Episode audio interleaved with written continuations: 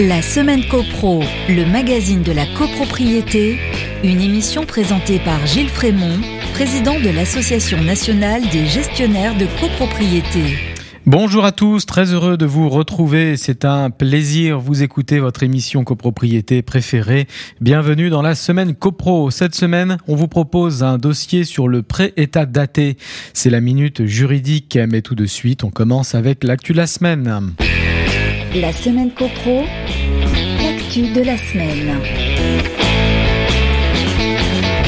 L'actu de la semaine, c'est la publication au journal officiel de la loi 3DS du 21 février 2022. Elle vient modifier l'article 206 de la loi Elan sur la mise en conformité des règlements de copropriété qui devaient être faites au plus tard le 23 novembre 2021.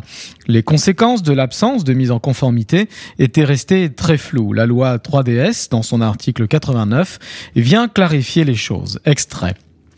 Pour les immeubles dont la mise en copropriété est antérieure au 1er juillet 2022, quand le règlement de copropriété ne mentionne pas les parties communes spéciales ou à jouissance privative existantes, le syndicat des copropriétaires inscrit à l'ordre du jour de chaque assemblée générale des copropriétaires la question de cette mention dans le règlement de copropriété. Cette décision est prise à la majorité des voix exprimées des copropriétaires présents, représentés ou ayant voté par correspondance, c'est-à-dire la majorité, l'article 24. L'absence d'une telle mention dans le règlement de copropriété est sans conséquence sur l'existence de ces parties communes.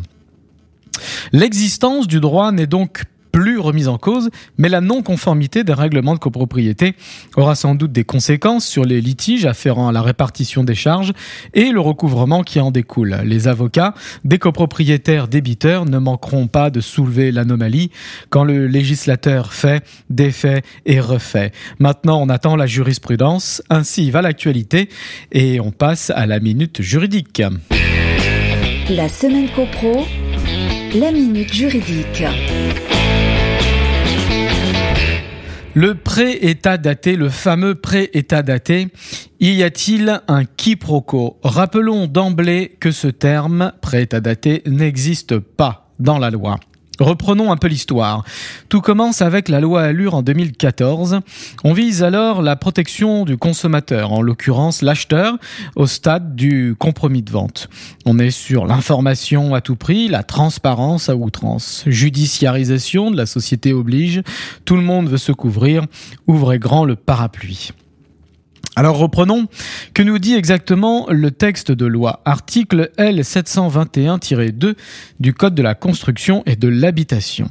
Qui cela concerne-t-il? Cela concerne le vendeur et l'acheteur, et uniquement le vendeur et l'acheteur. Rappelons-le, euh, ici, l'obligation d'information pèse sur le vendeur et uniquement le vendeur. Le syndic n'est donc absolument pas concerné. Quel est le champ d'application du texte? Les dispositions du présent article, L721-2, s'appliquent à la vente d'un lot ou d'une fraction de lot ou à la cession d'un droit réel immobilier relatif à un lot ou à une fraction de lot d'un immeuble bâti à usage total ou partiel d'habitation et soumis au statut de la copropriété. Pour le dire plus simplement, le pré-état daté s'applique à la vente d'un lot de copropriété, donc pas à la vente d'une maison individuelle par exemple. À quel moment les informations doivent être remises? Les informations sont remises à l'acquéreur au plus tard, au plus tard à la date de signature de la promesse. Le vendeur devra donc collecter les informations bien en amont s'il ne veut pas être pris de court le jour de la signature. Alors, quelles sont ces informations? L'article L721-2 nous donne la liste. Premièrement, les documents relatifs à l'organisation de l'immeuble, c'est-à-dire la fiche synthétique de la copropriété prévue à l'article 8-2 de la loi de 65. Celle-ci est générée automatiquement à la mise à jour du registre d'immatriculation de la copropriété faite par le syndic chaque année. Ensuite, le règlement de copropriété et l'état descriptif de division, ainsi que les actes les modifiant s'ils ont été publiés. Des modificatifs, il peut y en avoir des dizaines. Puis les PV des assemblées générales des trois dernières années. Deuxièmement, les informations financières suivantes. le montant des charges courantes du budget prévisionnel et des charges hors budget prévisionnel, c'est-à-dire les charges travaux payées par le vendeur au titre des deux derniers exercices comptables. Ensuite, les sommes susceptibles d'être dues au syndicat des copropriétaires par l'acquéreur, puis l'état global des copropriétaires débiteurs et la dette vis-à-vis des fournisseurs.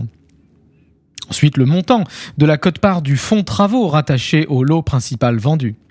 Rappelons que le fonds travaux n'est pas remboursable aux vendeurs par le syndicat. Les parties devront éventuellement convenir entre elles d'un arrangement. Nous avons aussi le carnet d'entretien de l'immeuble. Nous avons également une notice d'information relative aux droits et obligations des copropriétaires ainsi qu'au fonctionnement des instances du syndicat de copropriété. Un arrêté du ministre chargé du logement détermine le contenu de cette notice. Or, cet arrêté n'est jamais sorti. Nous avons également dans le préétat daté les conclusions du diagnostic technique global, mais disons-le tout de suite, rares sont les copropriétés qui ont fait le DTG. Voyons maintenant comment ces documents doivent-ils être remis. La remise des documents peut être effectuée sur tout support et par tout moyen, y compris par un procédé dématérialisé, sous réserve de l'acceptation expresse de l'acquéreur. Quels sont les effets de la remise de ces documents? Tant que ces documents ne sont pas remis à l'acquéreur, le délai de rétractation de 10 jours ouvert à l'acheteur ne court pas. Voilà donc pour la liste des informations et documents à transmettre. Ça fait beaucoup.